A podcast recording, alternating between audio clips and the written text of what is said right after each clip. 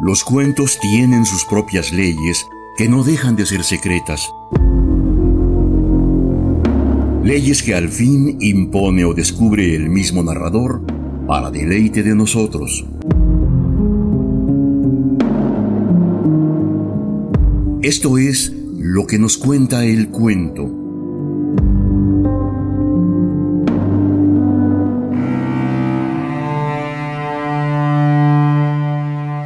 Hoy abordaremos una redacción del español José Martínez Ruiz, más conocido por el seudónimo de Azorín. Nacido en junio de 1873, se le ubica estilísticamente como parte de la denominada generación del 98. Cultivador de diversos géneros literarios como la novela, el ensayo, la crónica periodística y la crítica literaria, su peculiar forma de escribir se caracteriza por el uso de frases cortas, sintaxis simple y léxico castizo. Los temas en sus escritos suelen ser la eternidad y la continuidad, simbolizadas en las costumbres ancestrales de los campesinos, la preocupación por la identidad nacional, una emotiva contemplación del paisaje y la constante meditación sobre el cíclico fluir del tiempo. Distanciado de las formas apasionadas o tormentosas, muestra en sus escritos un espíritu de extrema fineza que destaca el profundo sentido humano de las cosas pequeñas. De la intensa y fructífera relación de Azorín con el semanario Blanco y Negro, surgió en 1926 el cuento que ofreceremos a usted a continuación. Acompáñenos, por favor, a la lectura de Las Sirenas, narración breve de José Martínez Ruiz, Azorín.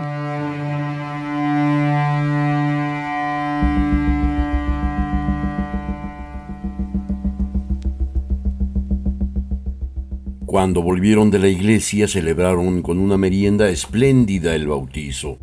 La casa estaba llena de invitados, entraron todos en el comedor. Sobre el blanco mantel resaltaba la límpida cristalería y acá y allá la nota pintoresca de un pomposo, oloroso, pintoresco ramo de flores. Todos estaban alegres, animosos. Venía al mundo un nuevo ser. Se celebraba su entrada en la vida ¿Qué había en el mundo para este niño?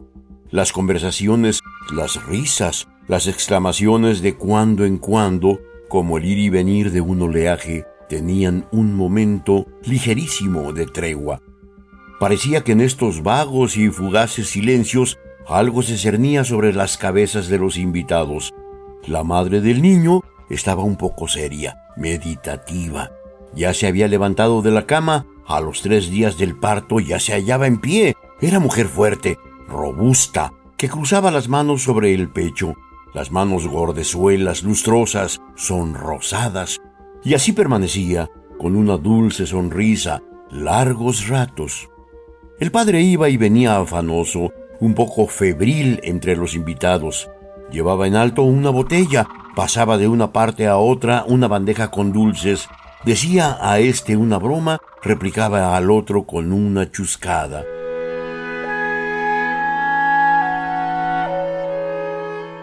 Y el niño, en la sala vecina, lloraba con un llantito agudo, persistente. Le entraban en el comedor y se lo volvían a llevar a la pieza vecina. Su carita menuda asomaba entre las blondas y encajes blancos. Que nos diga el poeta el horóscopo del niño, gritó uno de los invitados. No hemos hablado todavía del poeta. El poeta era Eladio Parra.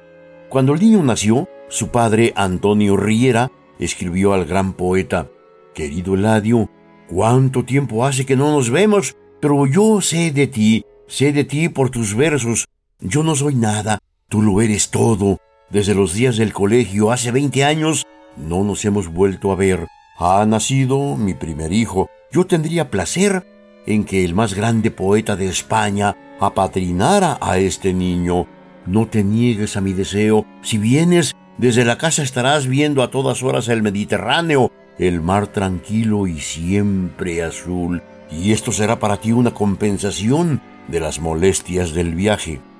Tal era la carta, y el gran poeta vino al bautizo, rodeado de la admiración y del cariño de todos, se hallaba sentado ante la mesa, su mano diestra reposaba con coquetería en el blanco mantel. Esta mano, él la estaba mirando, había escrito los versos más finos más delicados, más originales del Parnaso español contemporáneo. Todos apoyaban la petición del invitado interpelante. Sí, sí, que haga el poeta el horóscopo del niño. El poeta sonrió afablemente. ¿Qué iba a decir él de un niño que entra en la lisa del mundo? El poeta sonrió con bondad. Todos le rodeaban. Manos finas y blancas se apoyaban en sus hombros. Ojos bellos femeninos le miraban con profunda admiración. ¿Qué iba a decir el poeta de un ser que penetra en el tráfago de la vida? El poeta sonreía con humildad. Pues bien, señores, dijo al fin. Pues bien, sí, señores. Y todos aplaudieron. Los aplausos resonaron en el comedor. El llanto del niño se percibía entre la algazara de las voces y de las risas.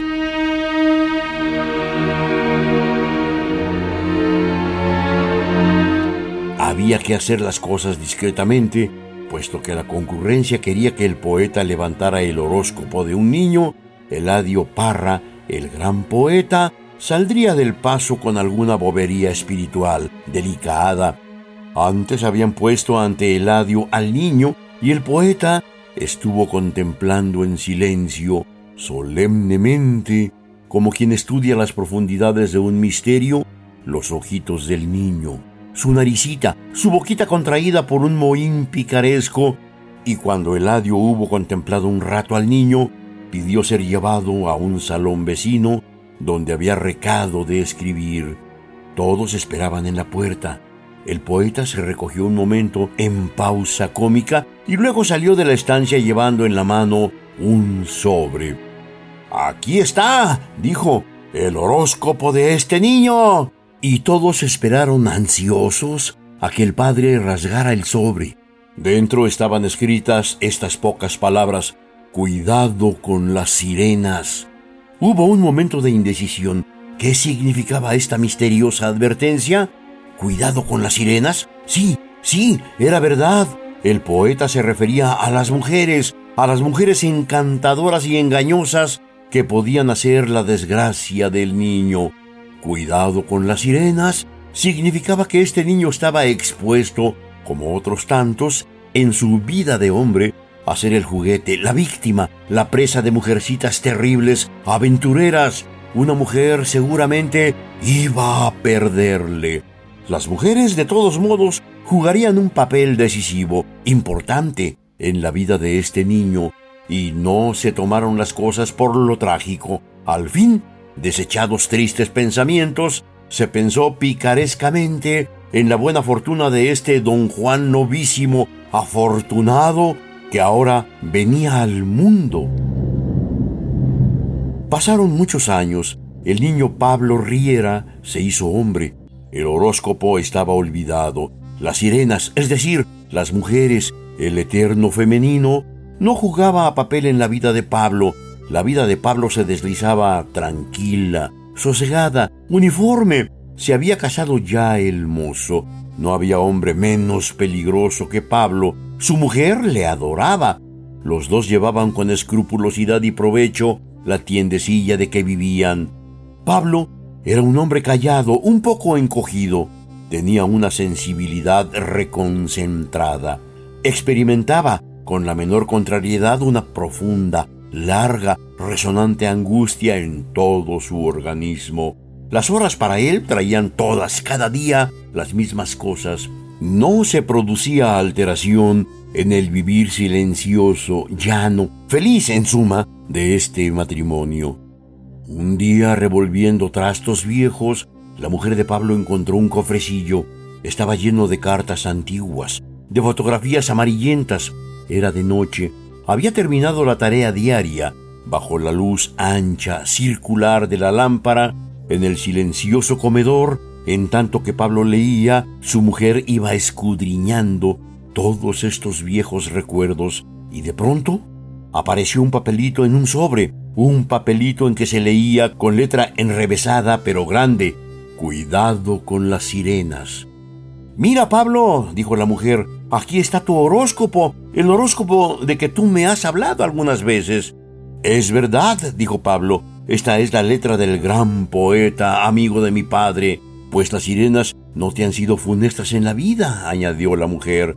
Sí, cierto. Hombre menos aventurero, menos mujeriego que yo, tú lo sabes. Habría habido pocos, contestó Pablo. Los poetas se equivocan, agregó el marido. Afortunadamente en este caso, exclamó la mujer, y sus ojos bajo la lámpara se clavaban en las palabras escritas por el gran poeta, Cuidado con las sirenas.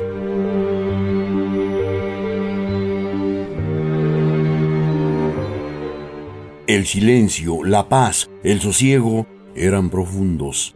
A la mañana siguiente la mujer de Pablo no se levantó. Estaba un poco enferma. Dos días después, la enfermedad había adquirido caracteres de gravedad. Pablo, el marido, vivía en una continua zozobra. Los minutos transcurrían lentos, dolorosos. La enferma desde la cama acariciaba con una mirada larga, triste, profundamente triste al pobre Pablo. Pablo, Pablo, exclamaba, ¿qué solo te vas a quedar? ¿Qué harás tú sin mí en el mundo? Y Pablo sentía que se le desgarraban las entrañas. Llegó la hora suprema. La esposa de Pablo murió. Murió a la madrugada, en una madrugada turbia, opaca. Caía una lluvia persistente, menuda, en los cristales del balcón apenas se marcaba vagamente la claridad de la aurora. Dentro, la llama de una lamparilla tembloteaba, y en el momento de expirar su mujer, de allá lejos del puerto, llegaba angustioso como un lamento largo, plañidero, el son de la sirena de un vapor. Pablo estaba solo, la tiendecilla no marchaba bien, Pablo no se ocupaba en nada, y su vida estaba deshecha, rota. No parecía por la tienda, daba largos y solitarios paseos por la ciudad, pasaba largas horas en el cementerio ante la sepultura de su mujer. ¿Para qué quería él vivir? Una noche en la ciudad comenzaron a sonar todas las campanas. Se había declarado un incendio en alguna parte. La tiendecilla de Pablo estaba ardiendo. El incendio destruyó todas las existencias y enseres del comercio. De madrugada, Pablo, rendido, fatigado, presa de una terrible angustia, se dejaba caer en la cama. Era una madrugada fría, lluviosa, caía de un cielo turbio, sucio, una llovizna persistente, helada, y a lo lejos, entre sueños, vaga y dolorosamente, Pablo escuchaba el son largo, plañidero de la sirena de un barco.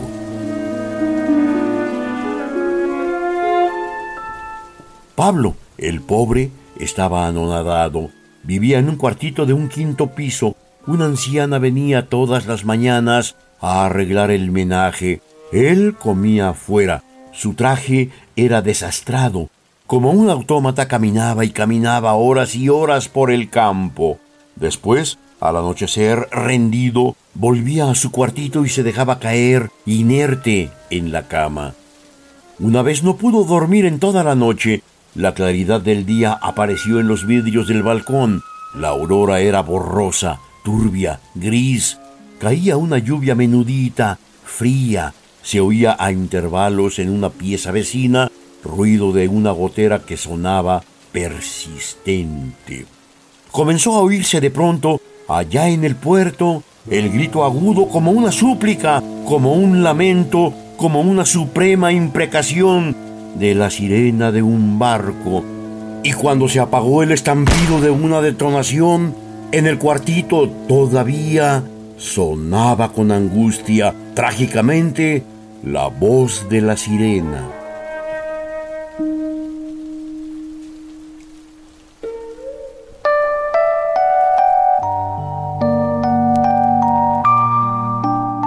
Sirena es el término polisémico que ha empleado en sus significados elementales José Martínez Ruiz, mejor conocido como Azorín, para narrarnos la historia de un imaginario Pablo Riera.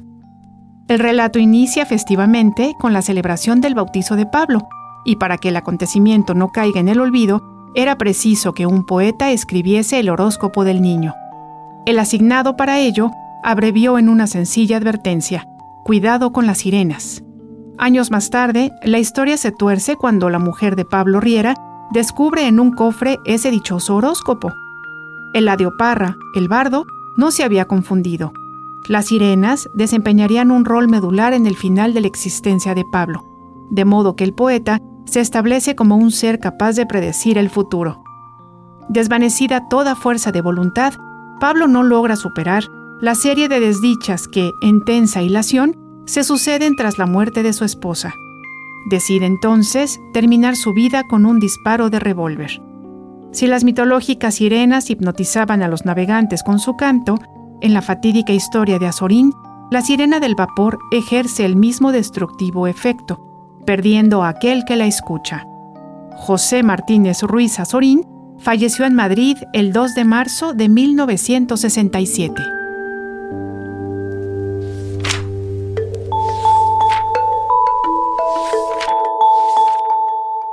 Los cuentos tienen sus propias leyes que no dejan de ser secretas. Leyes que al fin impone o descubre el mismo narrador para deleite de nosotros.